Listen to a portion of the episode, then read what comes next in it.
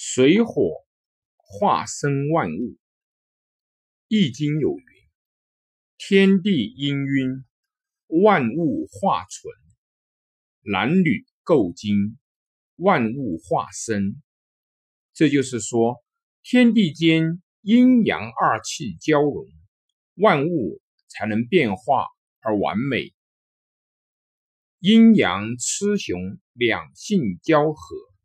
万物才能产生变化，阴阳二道互相作用，就能产生宇宙一切现象。《灵枢经》曰：“太一者，水之尊号，先天地之母，后万物之源。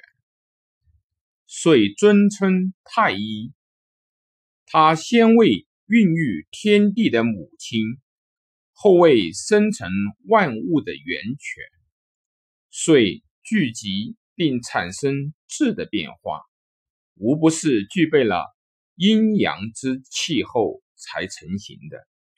水为火之，水火相生万物，阴为水，阳为火，阴阳相合，才能演化生成世间万物。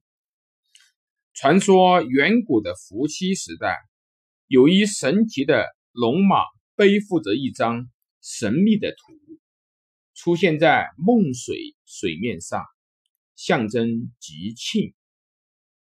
后世称之为河图。在大禹治水的年代，又有一神龟背负着另一张神秘的图，浮出洛水，呈祥显瑞。后世称之为洛书。河图中说：“天一生水，地六成之。”洛书五行生数中第一数为水，《易经》第二十九卦为坎卦，习卦有福为心亨，行有上，这足以说明人类在古时。就已经看到了水的重要性及其特性，甚至把水的象征意义都进行了淋漓尽致的应用。我们的祖先早在几千年前就读懂了水，读懂了万物和水的关系。茫茫宇宙中一片孤寂，只有地球上。无数生命形成热热闹闹的繁衍不息。为什么只有地球上才有生命存在？就是因为地球上有着最宝贵的资源——水。地球表面百分之七十都覆盖着海水。有人说，大海是生命的摇篮，这一点也不错。生命自水而生，地球上最初的生命在海水里经过漫长的岁月才进化而成。各种生物体内都含有大量的水，粮食、蔬菜、水果、鸡、鱼、肉、蛋，没有一种食物不含水，甚至连一片树叶。也包裹了无数的小水滴，所以说，水是维持生命的要素。哪里有水，哪里就有生命。古人有道：“流水不腐，户枢不蠹。”水不仅孕育了生命，还参与了生命的新陈代谢，使之保持活力。水尽万物，且给之养。水可以净化万物的内外，并且提供给他们所必需的养分，就是这透明无味的寻常液体，造就了这个千姿百态、生物多样的世界。水是生命之源，水人是水生成的，水是生命之源。一切的生物都离不开水，没有水就不会有生命。和其他的生命体一样，人类生命系统的各个部位也是以水为主要的物质而组成。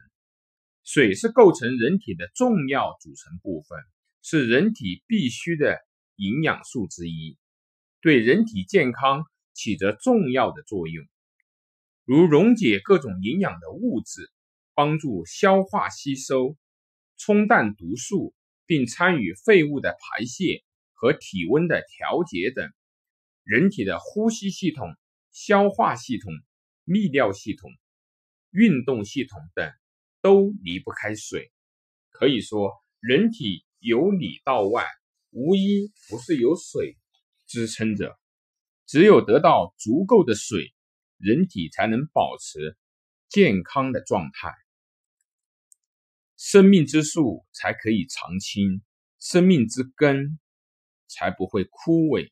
所以说，水是生命之源。水像一位慈祥善良的母亲，孕育了人类，并且哺育了人类。中国人称黄河为母亲河，这一称呼是多么的形象啊！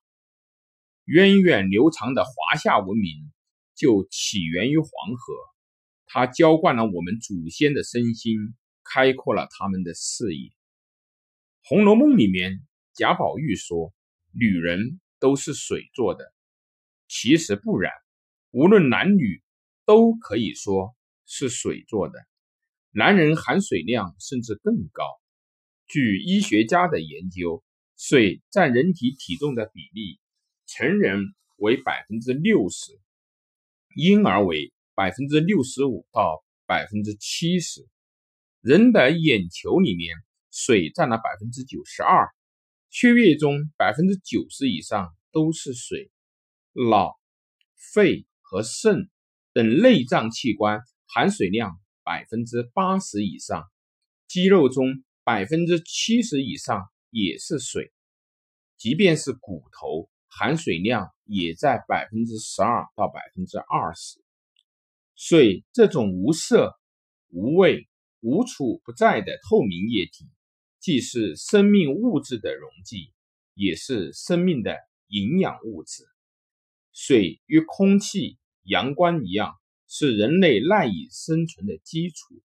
水与蛋白质、氨基酸一样，是人类延续生命的基本营养素。人体每天摄入和排出的水量必须处于动态平衡，否则人体这部。复杂精密的机器就会出问题。